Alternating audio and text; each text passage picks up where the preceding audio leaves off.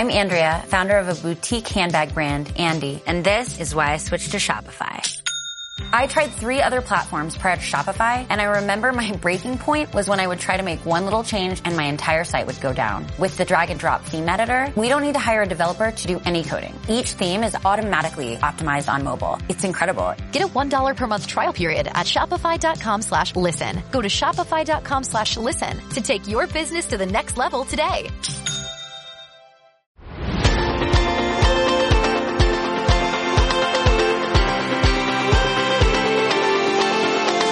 Hola, buenos días y bienvenidos a Tertulia Jurídica, el podcast donde los profesionales del derecho se quitan la toga y comparten su visión sobre temas de actualidad. Querido, querida oyente, mi nombre es Ángel Seidedos soy el director de este programa y hoy venimos a hablar de un tema muy, pero que muy, muy interesante que está muy a la orden del día y de hecho creo, creo que si todo esto sigue, toda la economía sigue por el camino que, que está llevando, eh, se va a escuchar mucho hablar de ello. Y además va a llegar seguramente algún asuntillo de estos al despacho. Y bueno, pues para ello he traído aquí unos amigos, unos compañeros que saben muchísimo del tema. El tema es si el concurso de acreedores es una verdadera segunda oportunidad. Y para ello, pues me he traído a Vicente Hernández de Alba, Jessica Ventín, Paloma Valiente, Pablo Tormo y a Itoñi Herrero Escudero. Chicas, chicos, muy buenos días. Hola, buenos días. Hola, Buenos días.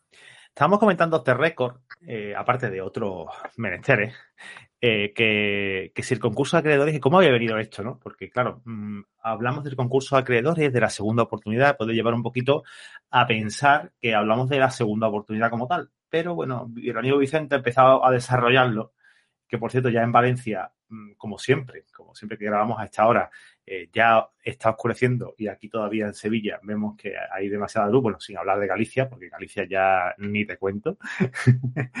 Cuéntanos un poquito, Vicente, por dónde, por dónde íbamos y por qué hayas propuesto este tema tan interesante. No, a ver, yo eh, propuse el tema en tertulia porque, eh, claro, después de la reforma, es cierto que se han eliminado muchas cosas, pero segunda oportunidad, pues como, como todo, pues depende.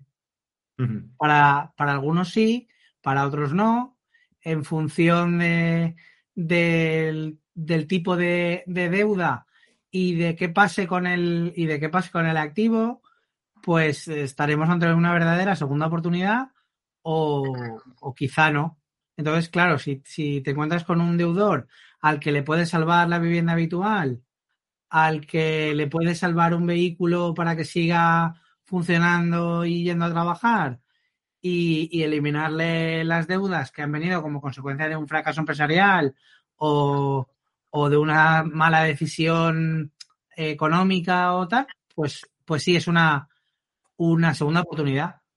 Pero, pero no siempre es así. Y, y más ahora con la, con la con el lío que hay con el, con el crédito público y qué va a pasar con el crédito público, qué pasa con la directiva, eh, se exonera, no se exonera, esa cuestión de esa cuestión prejudicial que hay planteada desde, desde la audiencia, me parece que es Alicante.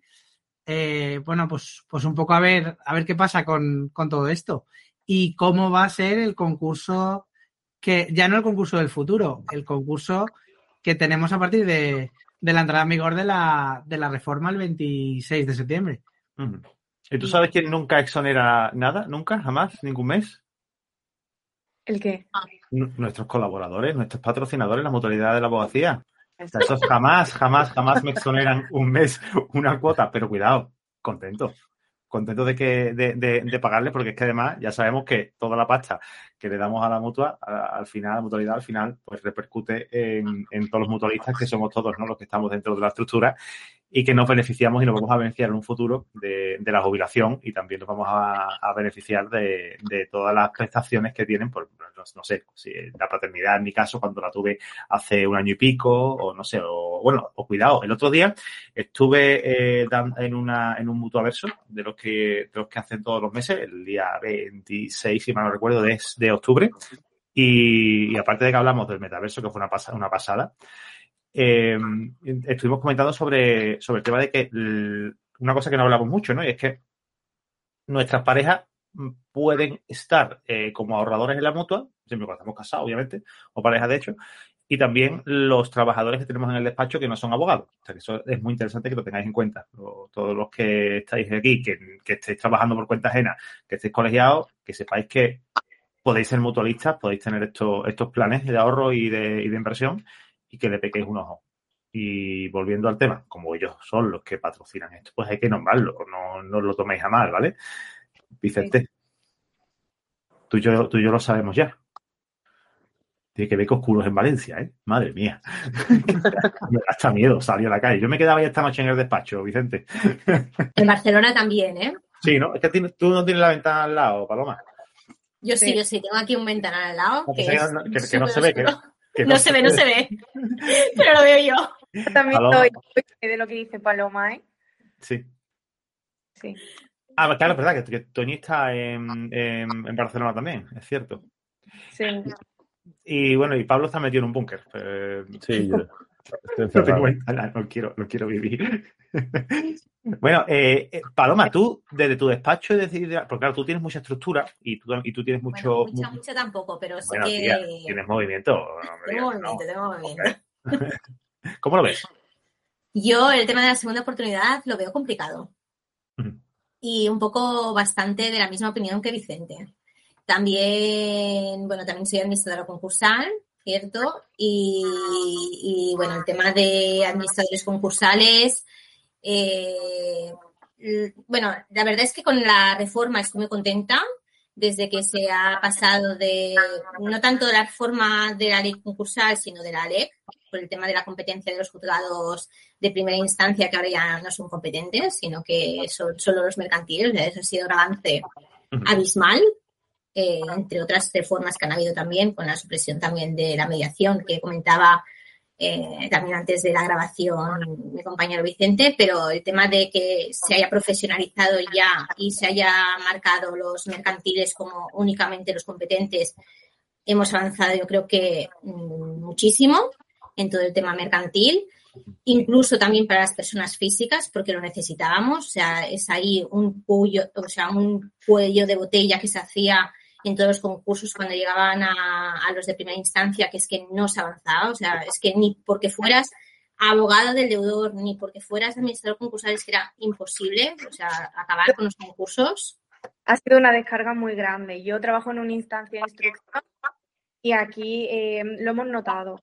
No tanto porque, pero mm, se ha notado, porque quitarnos esos concursos que teníamos ahí de las personas físicas es un alivio para nosotros también. Se hacía bola esos procedimientos con tantas secciones, era algo que casi nunca se avanzaba y costaba mucho em, profundizar en el tema. Mm. Nosotros siempre la verdad es que intentábamos huir ¿eh? de los de primera instancia, o sea, incluso ya en las mediaciones que sí que pasábamos por, o sea, por notaría, por el tema de que no eran autónomos en el momento en que era, o sea, no eran empresarios las personas físicas en su momento, pero en el momento en que nos teníamos que ir ya a los mercantiles, o sea, buscábamos la competencia como fuera del mercantil para desviarlo a, los mercantiles, pero ahora sí que es verdad que, se ha visto eh, una barbaridad el avance. Pero en ese sentido, aún así, una segunda oportunidad como tal, para llegar, o sea, ya el camino para llegar es desastroso. O sea, lo que te puedes encontrar para llegar hasta la segunda oportunidad es desastroso. Encontrarte profesionales buenos en el camino es difícil. O sea, los hay, a ver, los hay los, pero encontrarlos es complicado. Plataforma Paloma, no comentábamos, o sea, desde fuera lo digo, ¿vale? Eh, cuando se, se, ha modificado esto en tantas ocasiones desde el año 2015, Mm, se hacía siempre, o sea, el concurso era intentar salvar la empresa. Sí. Siempre se ha hecho desde, esa perspectiva, pero nunca se ha conseguido. Y mm, sí, sí, nunca se ha conseguido, no me, no me digáis. Jessica. Eh, yo discrepo en lo de que la finalidad de la, de la ley concursal sea el salvar los muebles de la empresa. A la vista está que hay un montón de economía doméstica que se ha dedicado a ir a concursos de acreedores express para eh, no pagarle pues a, X deudas que existen por ahí. O sea, esa era una práctica habitual. Había despachos que se publicitaban precisamente con esa. Esta ha sido la, mala praxis al final que ha ido derivando a esto, pero precisamente por todo el colapso que ha habido de, de, juzgados, de la ley, incluso de cómo ha estado, de cómo se ha ido derivando hacia, hacia ese camino. O sea, yo creo que, a ver, eh, un poco la, directiva, o sea, lo que pretende la directiva, lo que pretende la ley concursal, o sea, lo que tú, lo que tú apuntabas, o sea, yo creo que todo lo que hay detrás de, de la ley concursal en sí, ya desde el punto de vista de empresarial, efectivamente, o sea, está pensado para precisamente reflotar a, la empresa. O sea, no está pensado para que llegue el empresario o la empresa eh, en, ya cuando tienes que ponerle el oxígeno para salvarlo. O sea, no, está pensado para en ese momento, sino está pensado para todo lo que ahora se está potenciando el preconcurso. El preconcurso mm, ahora es lo que se está potenciando, pero antes también existían esos mecanismos. Lo que pasa es que no se utilizaban. O sea, eh, no, estaba esta mentalidad. Volviendo a, ese punto ¿no? que habéis comentado, ¿no? Vale, hemos dicho que eh, esa es la idea inicial tal, pero que bueno, que como siempre, aquí, aquí hay muchas mentes, mentes privilegiadas que, ven el negocio en, otro, en otros puntos, ¿no? Y, lo consiguen aplicar porque pues no, pues se puede aplicar y para eso, y, y para eso está, ¿no? La culpa es del legislador por legislar una medida empresarial para economías domésticas. Es decir, la, idea, la, cosa es que el, Manalo y Luisa que han pedido eh, créditos y que han pasado una situación mala, pero que no han, no se han dedicado en su vida a tener un negocio, no pueden someterse a un concurso de acreedores, porque la finalidad de la ley concursal es precisamente ayudar el Fresh Start, que se llama. Es decir, una nueva oportunidad o para volver a empezar, si hay un fracaso, esto viene de América, de los fracasos, que es verdad que en América se puede efectivamente fracasar y volver a tener un negocio y triunfar a lo más grande, pues se venía de esa idea. Pero estamos hablando de, negocios, estamos hablando de, en todo caso, de autónomos. Profesionales, claro, no sería la, palabra. Yo, por ejemplo, he sido administradora, he estado en el lado de los deudores, mayoritariamente, siempre empresas, y luego he sido administradora concursal, de la que ya me voy a quitar porque la experiencia ha sido bastante, bastante mala, de un matrimonio, por ejemplo. Y volvemos al mismo. Jamás han sido, eh, no han arriesgado su patrimonio, no necesitan un fresesar. Vamos a ver. Y al final lo que se está convirtiendo, y por eso colapsaban, sobre todo. Pero eso se arregla muy fácil, ¿no? O sea, eso es simplemente modificando un artículo diciendo que los únicos que se pueden aplicar a este tipo de, medidas son los empresarios, individuales que estén inscritos en el registro de no Pero esto también es bastante, disculpadme, esto también es bastante fácil de solventar y han habido juzgados que lo han hecho. Es el tema de la calificación. O sea, al final tenemos un concurso que puede ser calificado de culpable o no culpable, o, el deudor mismo de buena fe. Lo que pasa es que... tienes, ahí a Toñi, tienes ahí a Toñi que, está en el juzgado y, nosotros si mañana me entra un asunto, y a mí no porque yo no los llevo, ¿no? Pero si a Jessica, a Pablo, a ti o a Vicente, o cualquiera de ustedes os entra un asunto de esto, lo cogéis, lo compráis y lo metéis. Hmm. Y después que se encargue el juzgado de decir si procede o no procede. El asunto no es cogerlo, o sea, ver, si entra ahora, lo, lo cogemos y van al mercantil, porque como la reforma ya está hecha. Sí, bueno, hablamos, hablamos, de, hablamos, de, que, como siempre, los políticos meten los hocicos en, las cosas los que no tienen ni puñetera idea. O sea, esto es siempre igual.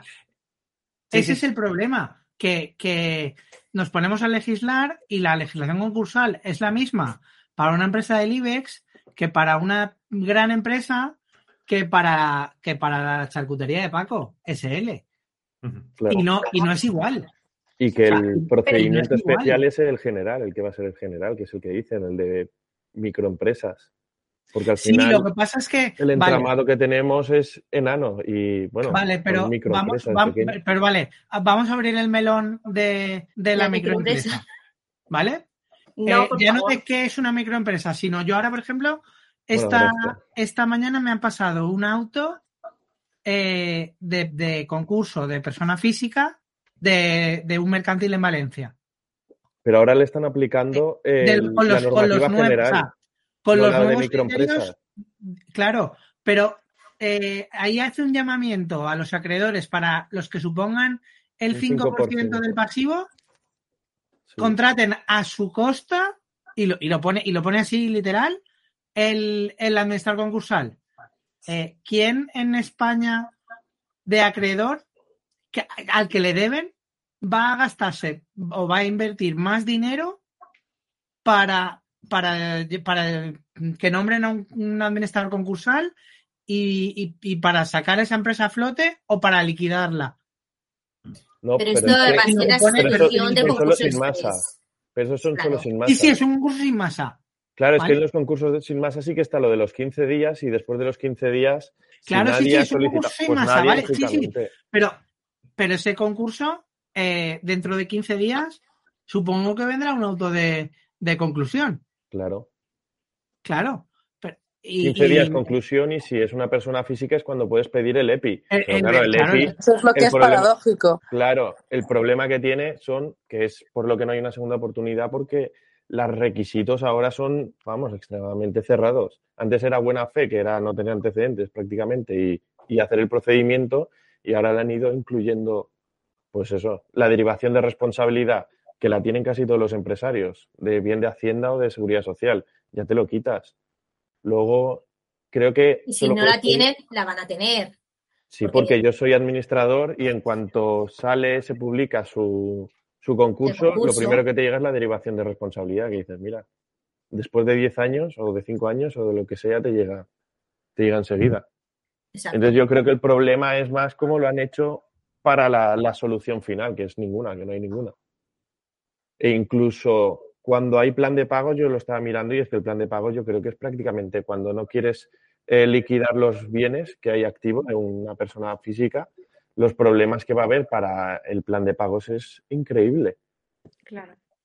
Porque es que no liquidando tienes que acabar pagando, vamos, todo. Porque dicen que tienes que pagar los mismos créditos que si, que si se liquidara el, activo. Y, el problema de la vivienda habitual. Claro. ¿Nos quedamos la vivienda habitual? ¿No nos quedamos la vivienda pues habitual? Pues dependerá del valor que tenga la vivienda habitual. Y si tiene hipoteca o no tiene hipoteca. Claro, si no, es que Si tiene hipoteca, casi sí te la vas a quedar. Si no tiene hipoteca, ya veremos. claro, y si no tiene y si tiene hipoteca y le queda 20.000 euros y vale el piso 120, ¿cómo le dices tú a los acreedores no lo vendas o no lo liquides? Es que no, nadie te va a aprobar el plan de pago. Es que realmente el, el es que el de acreedores... también tiene opinión ahí. y puede decir, no, no, yo estoy al día de mi hipoteca y, y, me, y, y, la sigo pagando y del resto pido la exoneración.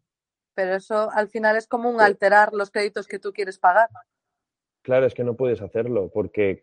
indirectamente estás alterando el orden de los acreedores. Ya, ya, ya. No, porque ahora si tú mantienes los activos, puedes proponer un plan de pagos, pero el plan de pagos tiene unas condiciones y es de todos los créditos no exonerables. Hay exonerables, que Sí, pero ahí en el plan de pagos se tendrá que ver cómo evoluciona, ¿eh? Pero sí, si eso tú, exacto. Si tú tienes, o sea, si tú puedes llegar a demostrar que, eh, bueno, que es el, el requisito este de que estés haciendo un sobreesfuerzo económico. Si tú con tus ingresos puedes llegar a, a, demostrar que estás haciendo un sobreesfuerzo económico cuando estás proponiendo tu plan de pagos, que es lo que se, lo que se suponía que tenías que demostrar en, el periodo de la mediación concursal.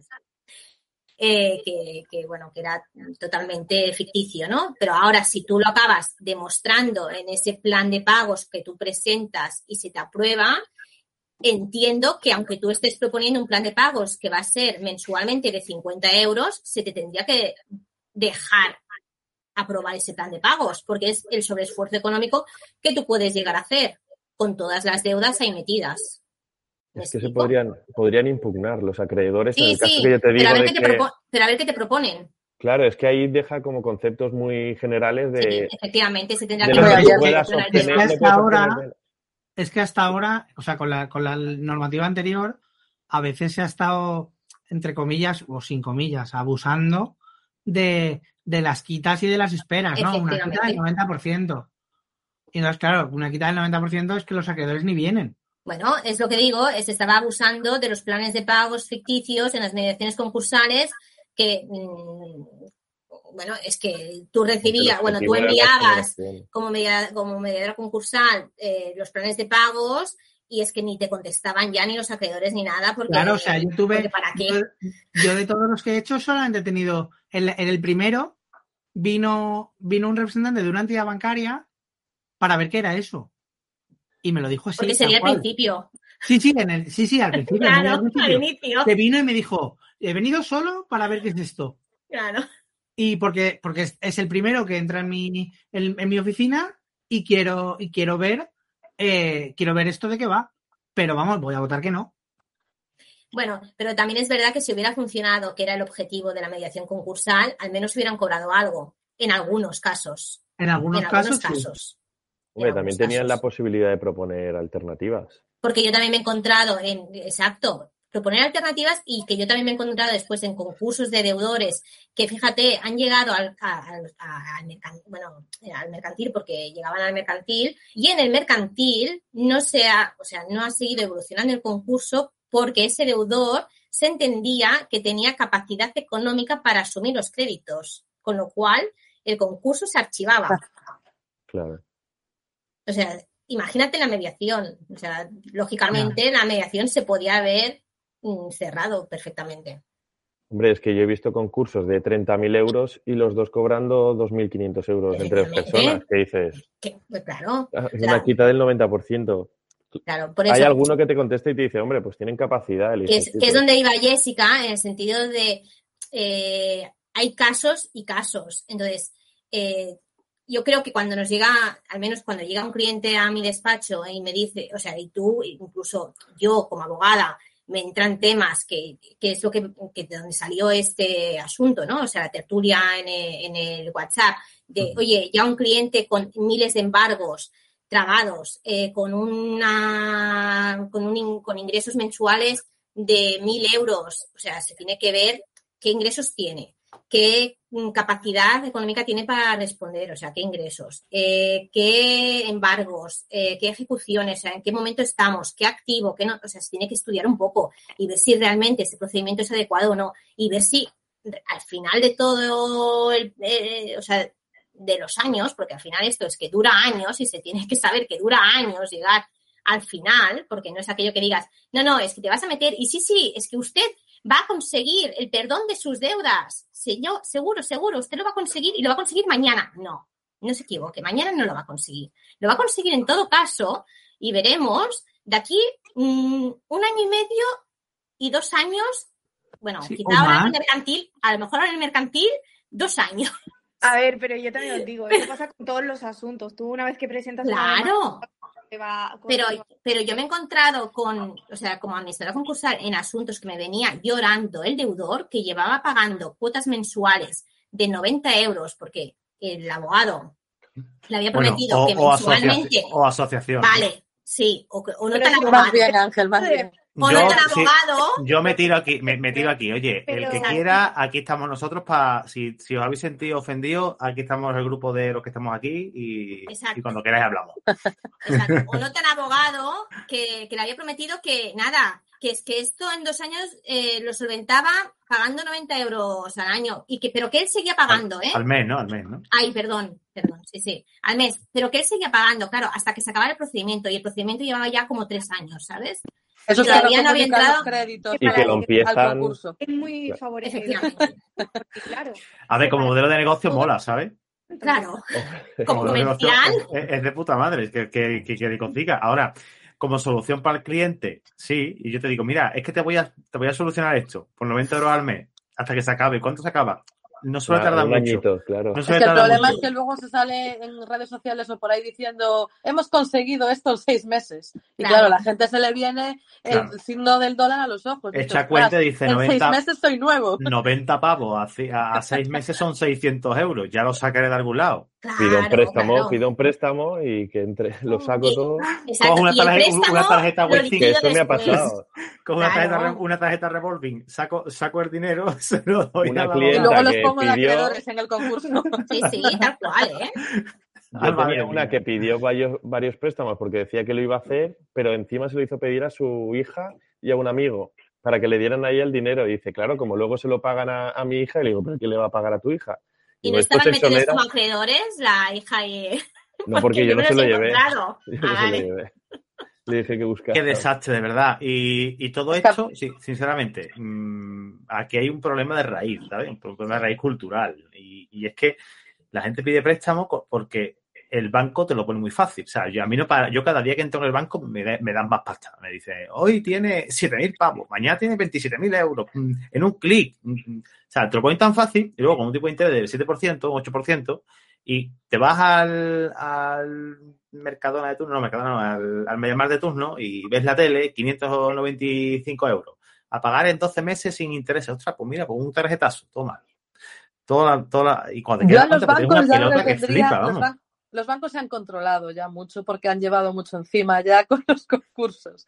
Yo creo que es más eh, la publicidad de los minicréditos. Los minicréditos Sí, sí. dañaron el tejido económico de muchas familias a niveles brutales porque todo parece tan fácil que luego van Pero- acumulando, acumulando, acumulando, Claro, pero, acumulando. lo que- pero es un problema, es un problema de educación en la casa, ¿sabes? Yo, yo en mi casa, en mi casa nunca se ha, se ha hablado de eso. O sea, si, mi si no podíamos ir a de vacaciones, pues no se pedía un préstamo. ¿Por qué? Pues porque no se tenía. Nosotros nos hemos quedado en mi casa viviendo un montón de años sin puerta, sin armario y, y prácticamente con el coche medio destrozado durante un montón de años porque mis padres compraron una casa y no podían hacer, hacer frente a esto. Ni se les ocurría ir al banco a pedir, a pedir un millón de pesetas para pa, pa, comprar un préstamo o hacer algo, ¿no? Y como últimamente, al menos me parece, ¿no? Que, que la, la educación, o sea, la educación, no mejor dicho, la, la cultura de la inmediatez, eh, tienes un iPhone, eh, 1.200 euros, pegas un tarjetazo, tienes el iPhone encima nuevo, pero bueno, ya lo pagaré, eh, total. Y entonces yo creo que hay un problema de educación y, y- y esto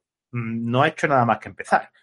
Porque que yo sepa, bueno, aquí somos algunos de diferentes generaciones, pero más o menos eh, bastante cercanas, con, con nuestros padres no pasaba, ¿eh? Porque hay una cultura del financialo fácil y rápido. El coche lo financias, el teléfono lo financias, todo es financiable, todo, hasta los muebles ahora salieron hasta como novedades de alquiler de muebles. Es decir, Sí, jugamos a, a que todo ya no es nuestro. ¿eh? Y el O sea, problema es que se Antes benefician no había más. tanta necesidad de comprar tanto como hasta ahora.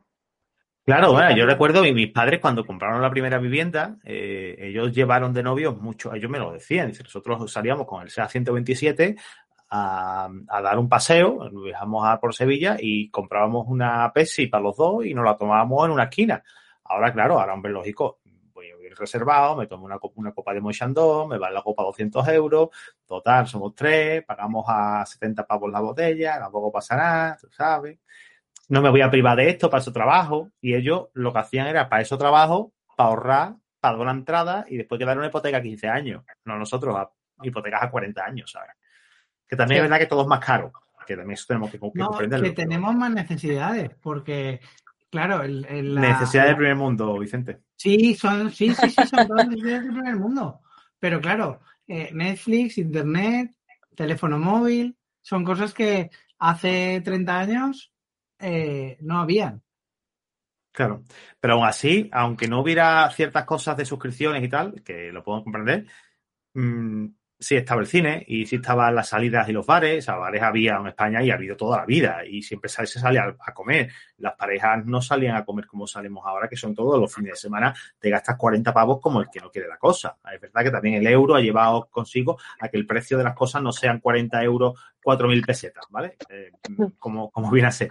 Pero no sé, a mí me da la impresión de que somos nosotros mismos los que nos estamos metiendo en este, en este embrollo y en este problemón y, y somos parte de nosotros la, tanto la necesidad de ponerle freno como... ¿Sabes lo que es peor, Ángel? Yo creo que una vez eh, estamos metidos, o bueno, o, la- o- o las personas que se meten en ese bucle, porque al final se meten y se meten en un bucle, después buscan soluciones.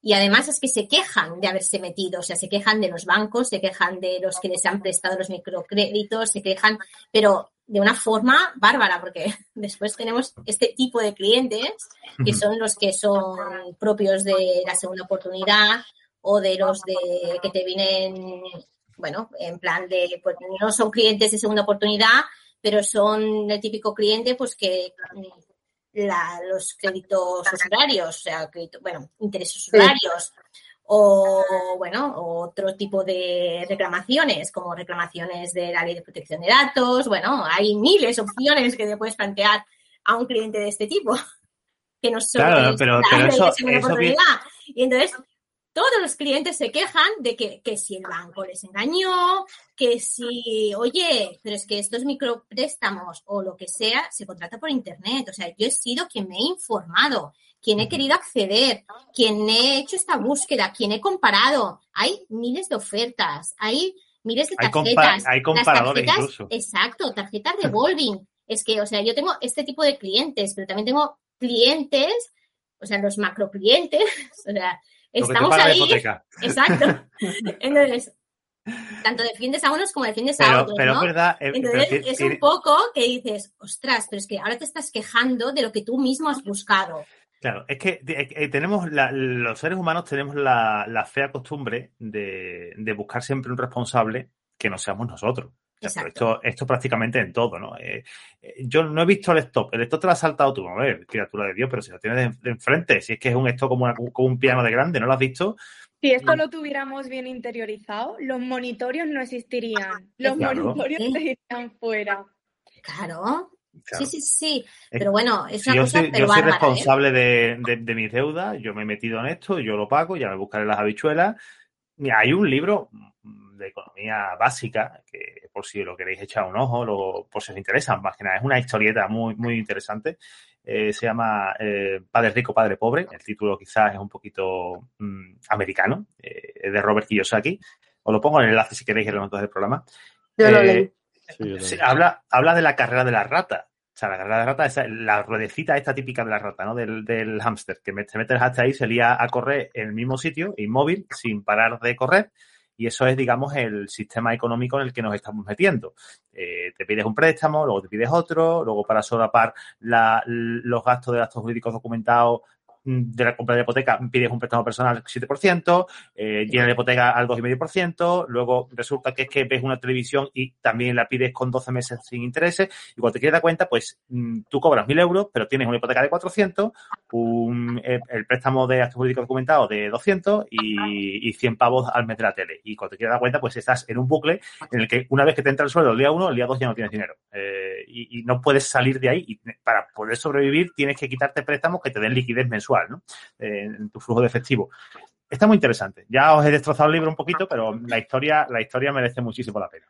Y ya por reconducir un poco el tema. Sí, a vamos a volver de nuevo. Y es que esta gente o estas personas tienen más posibilidades de volver a empezar de cero, entre comillas, que realmente el que se la ha jugado y tiene unas deudas de empresariales increíbles. Y es que es más fácil que te quites 40.000 euros o 50.000 de micropréstamos y encima conserves tu casa que lo hagas pues después de haber generado pues riqueza, negocio o como quieras llamarlo. Ya solo por el tema de los créditos públicos, que normalmente la economía doméstica no suele traer ningún tipo de deudas de seguridad social, ni de agencia tributaria, ni de nada de eso. Entonces, poco más. Ya solo eso, el, el, de verdad que pueda ser un fresh start, pues ya es una ventaja competitiva muy, muy elevada. Claro, que, no es, que no es un volver a empezar, lo que les estás dando es pulmón para volverse a endeudar porque muchas personas, pues eso, cuando les explicas que solo puedes pedir una vez cada 10 años o cada 5 es como... bueno, hacen cuenta. Pero le, pero le da tiempo. Cuenta, ¿eh? sí, sí. Me faltan nueve años. créeme, créeme que tuve, tuve un cliente en Málaga de un tema de una herencia, sabéis que yo únicamente llevo esto, y, este hombre ya ha pasado por un, creo que hablé con Vicente del, del asunto este, ¿no? Que el hombre ya haya pasado por uno, un tema de una segunda oportunidad y tenía pues la sentencia y, no se le permitía aceptar la herencia siempre y cuando se le permitía aceptar la herencia, pero obviamente si aceptaba la herencia pues se revocaba toda la, todo el acuerdo, ¿no? no sé. Entonces, no sé si lo hablé contigo, Vicente, si mal no recuerdo, creo, creo, que lo, comentamos. Eh, y, estaba pensando en, el tiempo que le quedaba por volverse a enmarronar, ¿sabes? Es que esto, esto es una, esto es un cáncer de, de, la humanidad. Un modo de vida. Y un modo de vida, tú lo has dicho. Y esto va a seguir pasando y que siga pasando, bueno, pues dependerá de la educación, dependerá de, de también, y bueno, también es una parte que a ciertos profesionales como vosotros, pues quiera que no, en parte os beneficia, ¿no? Porque os dedicáis a esto y podéis encontrar negocio en esto que nuestro negocio básicamente es arreglar la, papeleta a la gente. Sí, y luego yo quería eh, llamar, sacar un poco el tema, un tema, o por lo menos aquí en Galicia es verdad que se, se estila mucho, y es para los que seguro que no va a ser un fresh start, y son los hijos a veces de, empresarios, eh, de empresas fallidas, que aquí se acostumbraba mucho a poner al hijo como administrador. Y luego cuando fracasaba esa segunda empresa, iba, el hijo iba directamente a una sección de calificación importante y que al final en la mayor parte de los, de los casos salen condenados pues porque normalmente la contabilidad no es correcta 100% o porque se ha ido tarde. A ese tipo de perfiles no hay segunda oportunidad. O sea, Aunque realmente la responsabilidad tiene la. arreglar un sistema, al final se cargan toda la, toda la economía familiar por porque mm. van a, son culpables normalmente en la sección de calificación y por lo tanto ya nunca se le permite un, una segunda oportunidad. Cuidado con eso a, los que sois administradores de, de, sociedades y, estás ahí medio interpuestos, familiares. medio interpuestos, ¿vale? Pero lo digo porque el, el, administrador es el que acaba pagando el marrón. Ah, eh, podemos dejar este, este tema para más adelante porque la verdad que nos estamos pasando del tiempo muchísimo y, y la verdad que es un tema muy interesante, muy apasionante, pero el tiempo es el tiempo y los trayectos del coche duran lo que duran. Paloma, mm, proponemos otro tema nuevo para la siguiente semana. Hablamos de otra cosa, de, otra cosita por el grupo y lo promocionamos a ver si sale, ¿vale? Muy bien. Bueno, pues chicos, chicas, de verdad, muchísimas gracias por el ratito. Ha sido una pasada y creo que la audiencia y yo también aprendí mucho. Y, y lo dicho, que nos escuchamos aquí dentro de, unos días, ¿vale? Muchas gracias, Ángel. Y a todos. Muchísimas gracias a todos y a ti que nos estás escuchando. Darte las gracias por escuchar este episodio, por las evaluaciones que nos dejas en todos los reproductores de podcast. Si nos has dejado una, una de hecho, una valoración, pues no la dejas. Si no la dejas, pues no la dejes. Que si te mola el rollo, compártelo con tus colegas, con tus amigos, con tus compañeros, con tu vecino. Si quieres darle por saco a, ese cliente que te debe una, una minuta y no te la paga, mándale el podcast, por si acaso, no sé, para decir, mira, que tengo amigos que son abogados y también y te van a meter en la cárcel. Venga, ya fuera de coña. Si queréis valorar, pues valoráis y si no, pues nada. Muchísimas gracias por estar ahí siempre y nos escuchamos la semana que viene aquí en tu podcast, en Tertulia Crítica. Chao. Chao.